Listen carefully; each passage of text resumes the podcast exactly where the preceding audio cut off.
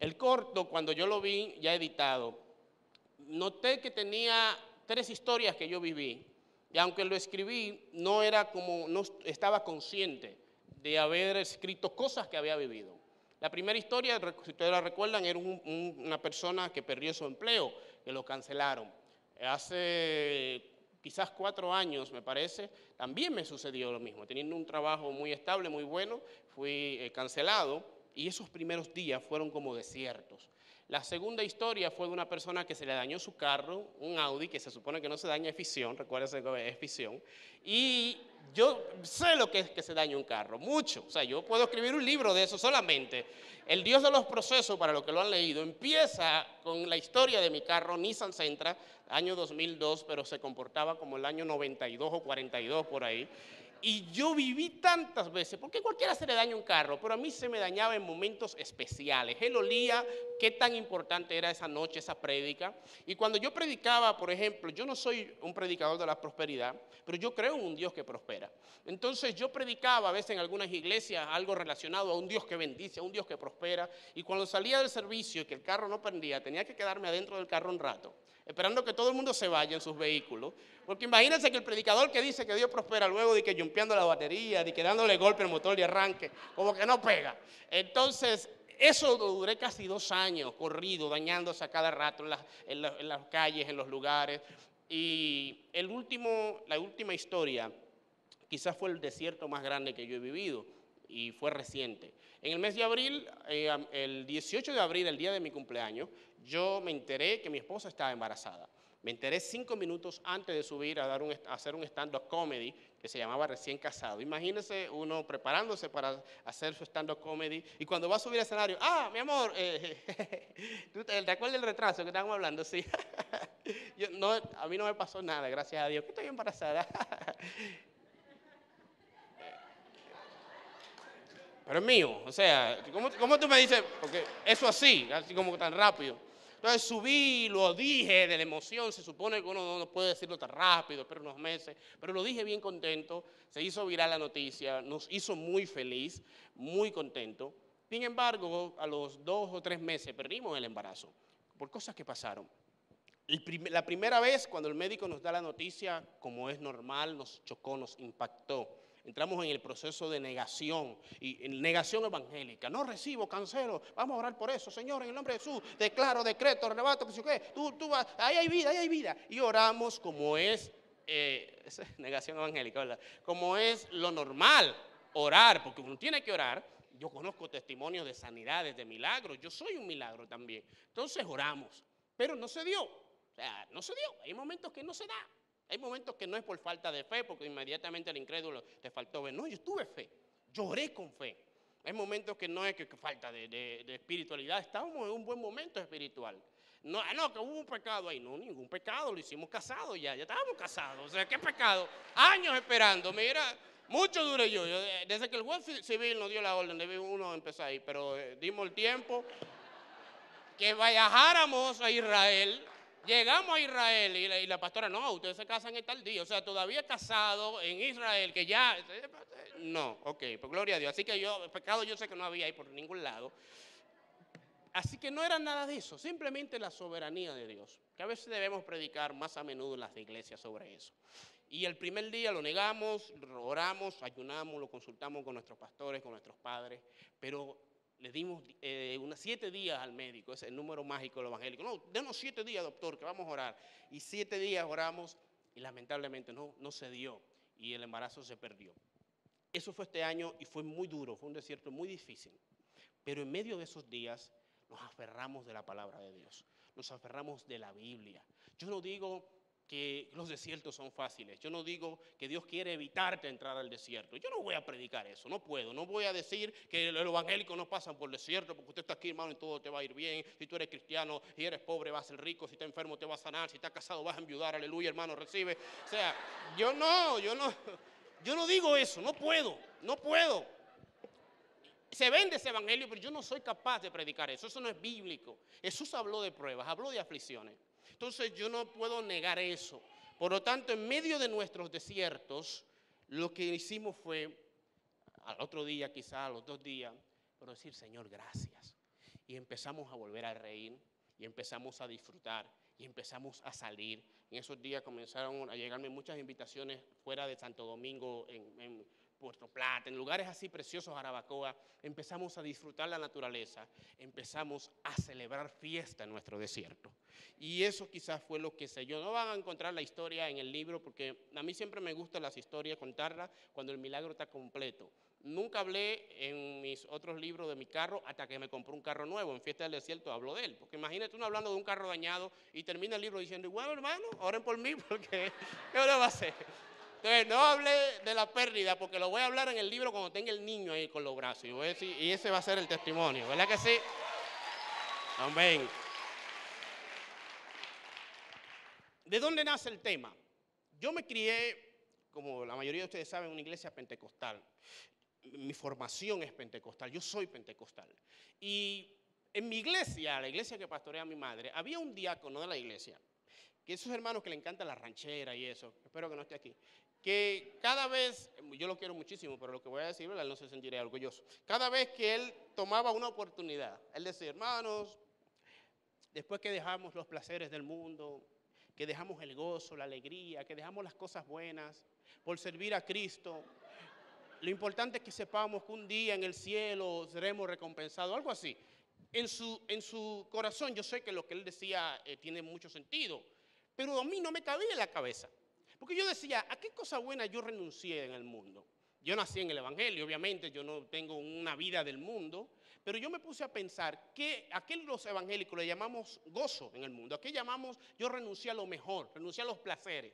Entonces comencé a ver por qué la gente como que dejó los placeres para servir a Cristo. No puede haber un servir a Cristo con placeres, no puede servir a Cristo lleno de gozo, no se puede celebrar sirviendo a Cristo. Fue mi pregunta que me llevó a pensar, ¿a qué le dicen servir, dejar los placeres? Ah, que el que es cristiano tiene una sola mujer, que en el mundo puede tener dos o tres y en el Evangelio una. Pero ¿qué tiene eso de, de placer tener tres mujeres? Antes que me respondan algunos hombres por ahí carnales. Te, pregunto, o sea, el que tiene tres mujeres tiene menos dinero, ¿sí o no? Menos, porque tiene que estar gastando más. Segundo, vive ansioso de que se lo, descubran. Tiene que estar ocultando el celular, ocultando la red, cambiando contraseña. O sea, vive con miedo. Tercero, corre el riesgo de tener más de una suegra, que es lo peor, lo peor. Con una es una bendición. Una, una es una bendición, ¿verdad? Claro que sí. Una está bien, pero más de una no puede ser una bendición porque es pecado, ¿verdad? Por eso digo, si no fuera pecado, fuera una bendición también.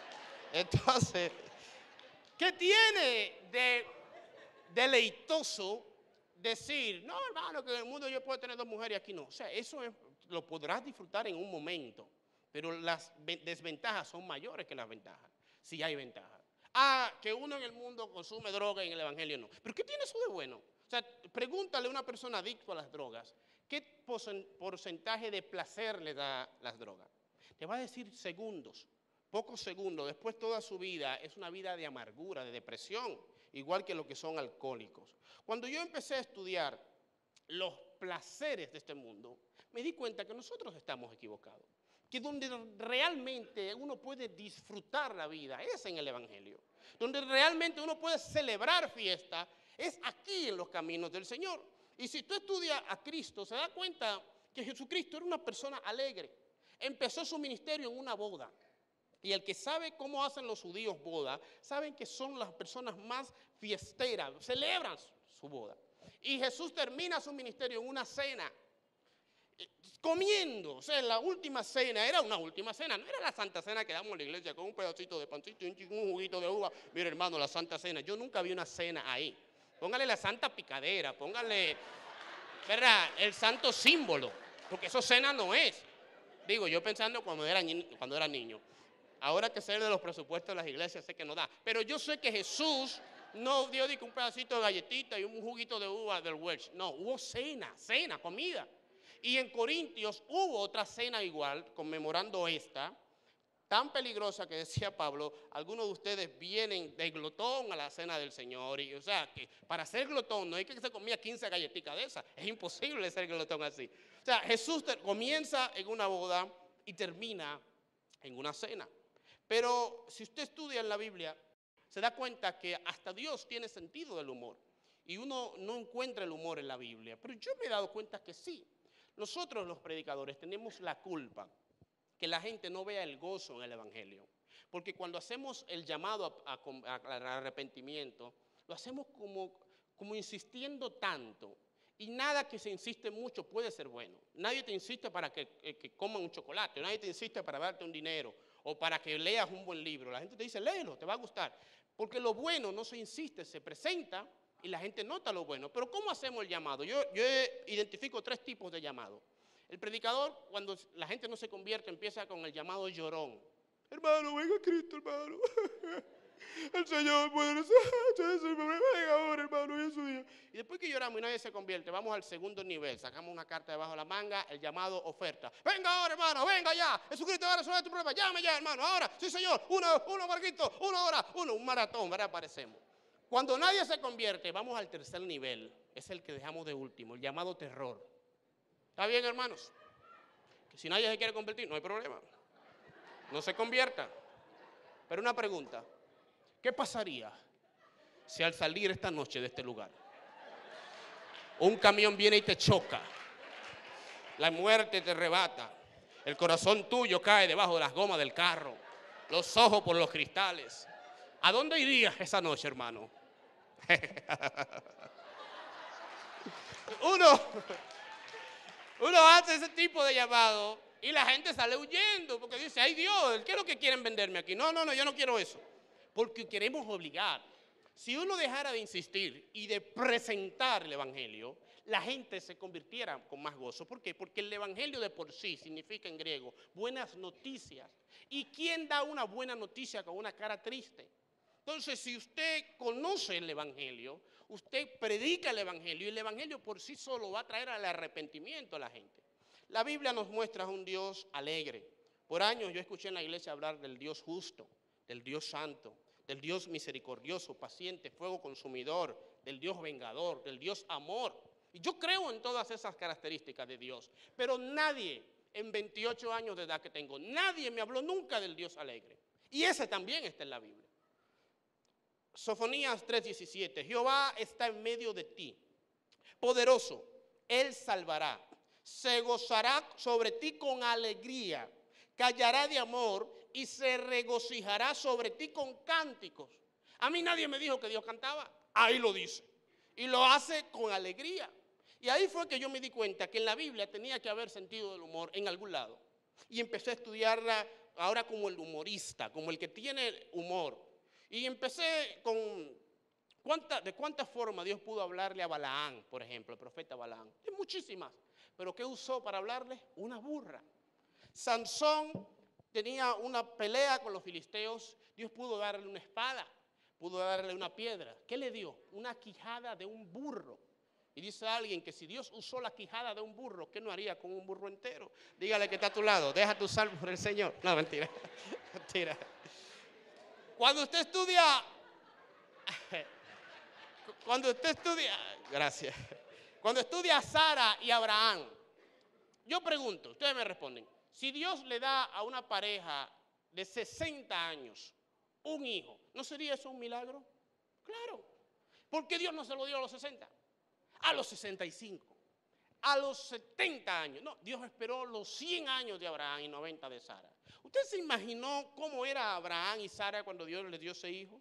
¿Usted se imaginó a Sara camino a la farmacia a decir a la señora, estoy embarazada?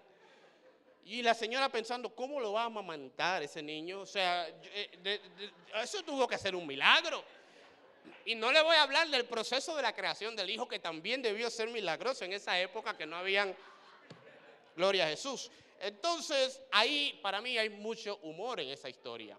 Elías, peleando con los profetas de Baales, les dice, griten más fuerte a sus dioses, que quizás están durmiendo y no lo oyen. O quizás, dice una versión en, hebreo más original, están en el baño y no pueden escucharlo. Si usted no ve la, la ironía aquí, usted no va a ver humor en nada. Y la parte que más me encanta de la Biblia del humor es con Abimelech. Abimelech era un rey pagano que corre, sale corriendo a una batalla y una mujer desde arriba le lanzó una piedra, pa, pa, le da en la cabeza, el tipo cae al piso casi muerto, identifica a la mujer y le dice a su escudero, saca la espada y mátame, porque yo no quiero que se diga que una mujer me mató. El humor no está aquí. El humor está en que más adelante, en Primera de Samuel, en Segunda de Samuel 11:21 eh, dice que una mujer mató a Abimelech. oye, me encantó ese detalle. lo que él más temía le sobrevino. Y por último, ver el humor de Dios. En las plagas de Egipto, eh, Moisés va y provoca las plagas del agua se convierte en sangre. Ah, agua, sangre, todo el agua en sangre, el agua en sangre. Y Faraón llama a sus magos y le dice, miren esto, miren lo que nos hicieron a nosotros los hebreos. Hagan algo. Sí, Señor. Ellos van y hacen que más agua se convierta en sangre. ¿Se imagina que usted tenga una guerra con una nación? Usted agarra pan y le mata, le quema una ciudad a la nación y la nación. Usted verá lo que vamos a hacer. ¡Pam! Y se queman ellos otra ciudad. Matamos más que ustedes ahora. El gozo regula nuestra forma de vivir. La última. Primera Tesalonicenses 1.16 dice, estar siempre gozoso.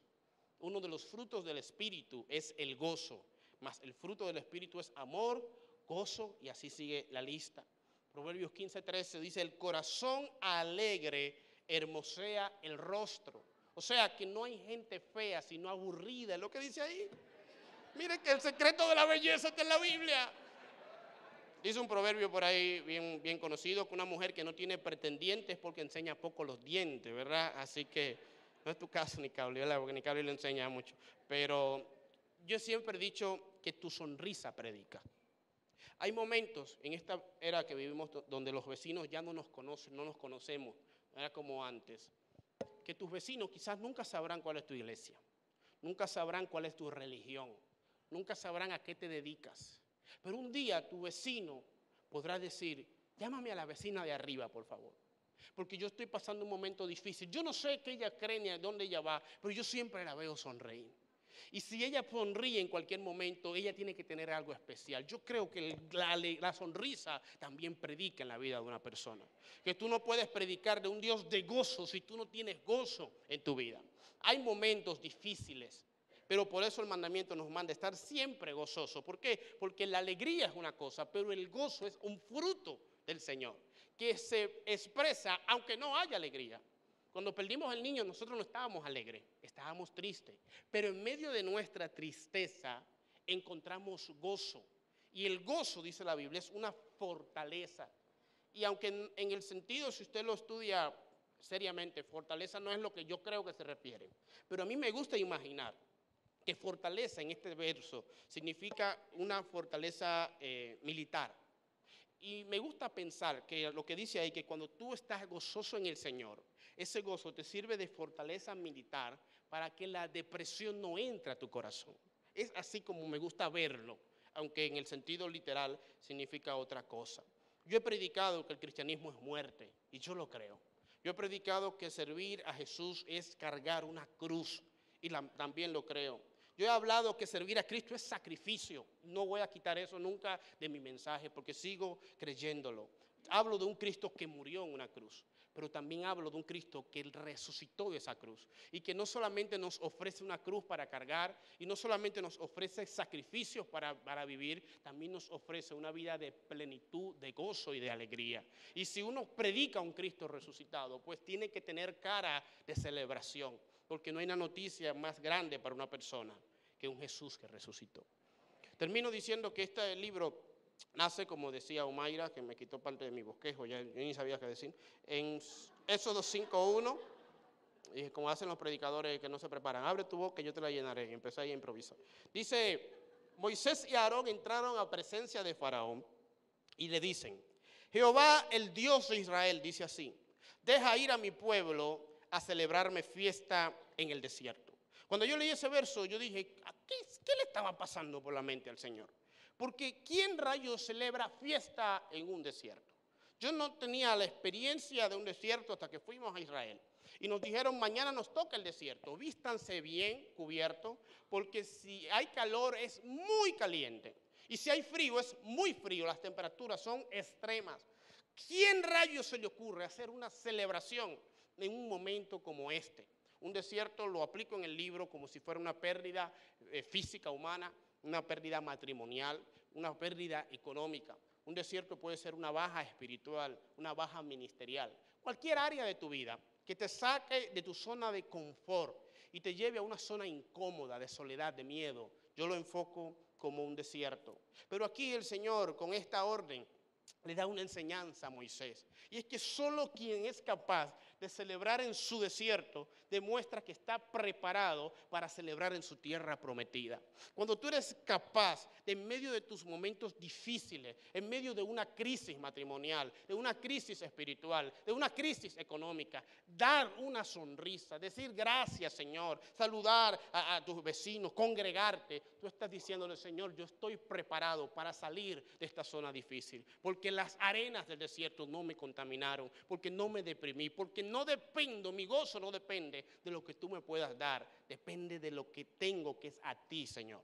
Solo quien celebra en un desierto puede celebrar en su tierra prometida. Cuando hablo, pienso en desierto de manera práctica, me, viene a la, vida, a la mente la vida del apóstol Pablo.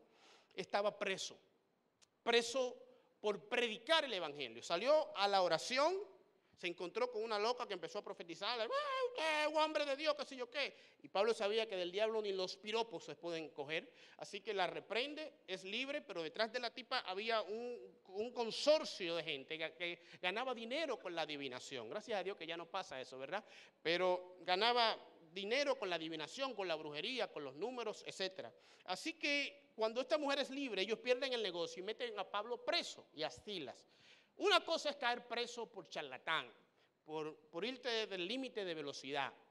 Yo siempre digo que el cristiano tiene que manejar despacio porque después de 100 Dios se baja del vehículo. Después de 120 eh, los ángeles se bajan del vehículo. Después de 140 hasta el diablo se baja del vehículo. Nadie quiere quedarse ahí. Entonces, una cosa es caer preso por imprudencia y otra cosa es caer preso, preso por ser cristiano, por ir a la oración. Eso es un desierto. Entonces le dicen, mételo preso, pero el carcelero no solo lo mete preso, sino que lo lastima, que lo azota y lo mete en la cárcel de más adentro. Esto es una escena grande para cualquiera blasfemar, para cualquiera negar a Dios, para cualquiera hacer un comunicado, vamos a hacer una huelga, una protesta, vamos a hacer una tendencia en Twitter, llámame a Uvieres, llámame ahí a lo, lo de la UAS, que vengan para acá, vamos a quemar esta cárcel. Cualquiera tiene un escenario bueno para negar la fe, para negar a Dios incluso, porque yo salí a predicar. Y ahí yo pregunto, ¿por qué haciendo algo bueno a veces nos pasan cosas malas? Y les voy a dar esa respuesta. En la cárcel, a la medianoche, se abren las cortinas y se nos muestra a Pablo y a Silas esposados, de brazos, de pie. Pablo para que no se escape y Silas por si las moscas. Era un chiste, ¿verdad? Un chiste fino. Y los dos esposados ahí, dice la Biblia que empezaron a cantar. Si a mí la Biblia no me hubiese dicho qué estaban cantando, yo hubiese dicho que estaban cantando una bachata dominicana, que eso da amargue por todos lados. Hay cualquiera que si te va, te juro que me quito la vida. O sea, en una cárcel amarrado a la medianoche, lo que le luce a una gente cantar amargue. Una ranchera mexicana de Paquita, la del barrio, animal de cuatro patas, una cosa así, o uno, de los clásicos éxitos de José José. E, en la cárcel lo que da es cantar cosas que de amarguen. Pero gracias a Dios, la Biblia, no, la Biblia dice que cantaron ellos. Dice que estaban cantando himnos a Dios. O sea, que en medio de su desierto estaban celebrando una fiesta. Y los otros presos los escuchaban. Y a la medianoche, como Dios no se puede quedar tranquilo donde sus hijos celebran, Dios entró a la cárcel.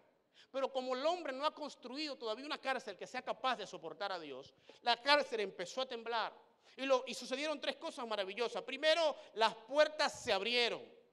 Me gusta esta parte porque te dice que las puertas que no abren tus talentos las puede abrir el Señor en segundos. La puerta que tu nombre, wow, dijo alguien por ahí, yo mismo me felicito. Felicidades, varón.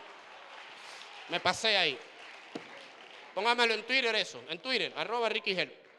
Las puertas que no abre tu nombre, que no, hable, que no abre nadie, te las puede abrir el Señor. Por eso decía ahorita alguien, no sé si, si Omaira, si la pastora, si Vivian, que, que lo que decía, ah, que Dios me ha abierto puertas sin yo tocarlas. Y es así. Porque yo he aprendido en el Señor que las puertas que yo he tocado no se me abren, me ha pasado. Y he aprendido a tocar puertas con mis rodillas, que esas son inevitables que no se abran. Segundo, se rompieron las cadenas. Si aquí hay alguien que vino atado a alguna cadena, la depresión, las drogas, el alcohol, los comentarios, el que dirán, el sexo fuera del matrimonio, la mentira, el chisme, el rencor. Ahí dice que a la llegada del Espíritu Santo en medio de su desierto, las cadenas se rompieron en segundos. Y tercero, hubo un temblor que sacudió los cimientos. Cimientos son cosas que no se ven. Usted no ve los cimientos de este auditorio, pero están aquí. Son las zapatas. Cuando el Espíritu Santo desciende a nuestras vidas, lo primero que sacude es lo de adentro. Nunca crea en nadie que cambió de la noche a la mañana. El cambio genuino de parte de Dios siempre empieza desde adentro, cuando nadie lo nota, cuando nadie lo ve, pero tú sabes que algo está pasando. Tú sabes que ya no es lo mismo desde ese día. Elizabeth estaba embarazada, se encuentra con María. Elizabeth tenía un gran embarazo, María no se le veía nada. Pero cuando María y Elizabeth se ven, el embarazo de Elizabeth empezó a sacudirse, a moverse. Nadie veía lo que tenía María, pero había algo dentro que provocaba movimientos internos. Hay movimientos internos en tu matrimonio, en tu finanza, en tu vida, en tu vida espiritual, que Dios puede estar provocando, aunque nadie ve nada.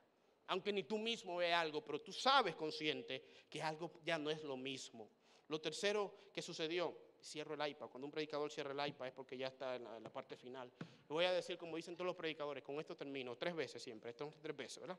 Y para terminar. Y, después, y con esto es lo último, hermano, esa es la número tres, siempre, eso está en el libro de los predicadores, hay que decirlo tres veces. Para terminar, dice la Biblia que cuando se abrieron todas las puertas, no, no lo dice la Biblia, lo dicen algunos historiadores, lo dicen algunas personas, en esa cárcel estaban presas personas que Pablo, cuando era Saulo, metió preso. En esos tiempos no había muchas cárceles. La región de Filipo y la región donde estaba preso ahora Pablo es muy cercano a la región donde Pablo asolaba y metía preso a cristianos. Por cosa de política vivían moviendo presos. Así que, si esto es cierto, en esta cárcel había mucha gente que Pablo él mismo lo metió preso por servir a Cristo. Yo me imagino que cuando se rompen las cadenas, Pablo empieza a buscar a esa gente le dice, ¿te acuerdas de mí? El tipo a lo mejor medio asustado. Sí, yo me acuerdo. Le dice, no, no, no te preocupes, vengo a decirte algo. Yo ahora le sirvo al Dios que yo perseguía antes. Y me imagino la gente que lo que antes era una cárcel se convertiría en una vigilia, en una campaña, en una cruzada. Y ahí es que uno sabe por qué algo malo le pasó a ellos siendo bueno. ¿Por qué? Porque Dios en su misericordia, en su soberanía sabía que no era nada malo. Era una reconciliación que estaba provocando con Pablo y aquellas personas que él había lastimado en medio de nuestros desiertos. A veces uno dice, ¿por qué algo malo me está pasando? Si yo no hice nada malo, es que un día uno va a mirar atrás y va a decir, oh, ahora entiendo que todo lo que estuvo pasando era con un propósito especial. No hay desierto que sea coincidencia para Dios. Dios nos puede hacer a prueba de fuego o nos puede meter en medio del fuego, pero Él tiene una promesa, aunque pases por el fuego, no te vas a quemar. Aunque pases por las aguas, no te ahogarás. Aleluya. Y si esto no fuera comprobable bíblicamente, hay algo que sí es comprobable. El carcelero, cuando sabe que los presos, eh, que se tembló de tierra y se caen las cadenas, él dijo, se escaparon. La ley romana dice que por un preso que se escape, el carcelero tiene que dar su vida. Y si se escaparon todos, él dijo, para que me mate otro, me mato yo. Saca su espada y cuando se va a matar, Pablo, que está al final, en, su culto ahí, recolectando las ofrendas, dando abrazos, qué yo qué. Era predicador, esa parte siempre no se puede quedar. Ustedes verán ahorita cuando terminemos este, este momento. Pablo dice, Pablo ve al carcelero, carcelero, cartelero, que también daba cartas a los presos para cuando se iban libres, así que aplica. Pablo lo ve que se va a matar, eso es bíblico. Si yo fuera Pablo, yo, Ricky Hell, Jehová siempre tiene la venganza. Dice la Biblia, mía es la venganza, yo pagaré. Lo dice el Señor, ¿verdad? A este tigre le dijeron que me meta preso, pero agarró y me azotó. Me metió en la última, la de los criminales, y me amarró como que yo, yo, me, yo me metí preso aquí como por, por delincuente. Fue predicando, yo me iba a escapar de aquí. Pero mira lo que me hizo pero Dios siempre se la trae. Gloria a Dios, aleluya. Chequen ahora, chequen esto, chequen. Y el tipo ahí, ¡ah! Dale para allá, hermano, hasta el fondo, gloria a Jesús. Por meterte con un ungido de Jehová. Con los hijos de Dios nadie se mete, arrebato, ¿verdad? Algo así. Eso soy yo. Pero Pablo sabía que Dios no obra en lo ilegal. que, cuando, que la peor venganza que puede hacer Dios a un enemigo nuestro es convertirlo en un amigo de nosotros. ¿Quieres terminar con un enemigo? Gánatelo de amigo. Así que Pablo le dice, güey, no te mates, estamos todos aquí. Y cuando el tipo vio eso, dice, wow, ¿qué puedo hacer para ser cristiano? Y Pablo le da una promesa que aunque no aplica para todo, porque fue muy especial para él, hay mucha gente que se ha agarrado de esa promesa en fe y Dios le ha resuelto también eso. Pablo le dice, cree en el Señor Jesucristo y serás salvo tú y tu casa. Así que, si esta cárcel provocó que este hombre y su familia vinieran a Cristo, benditos sean los desiertos. Gracias.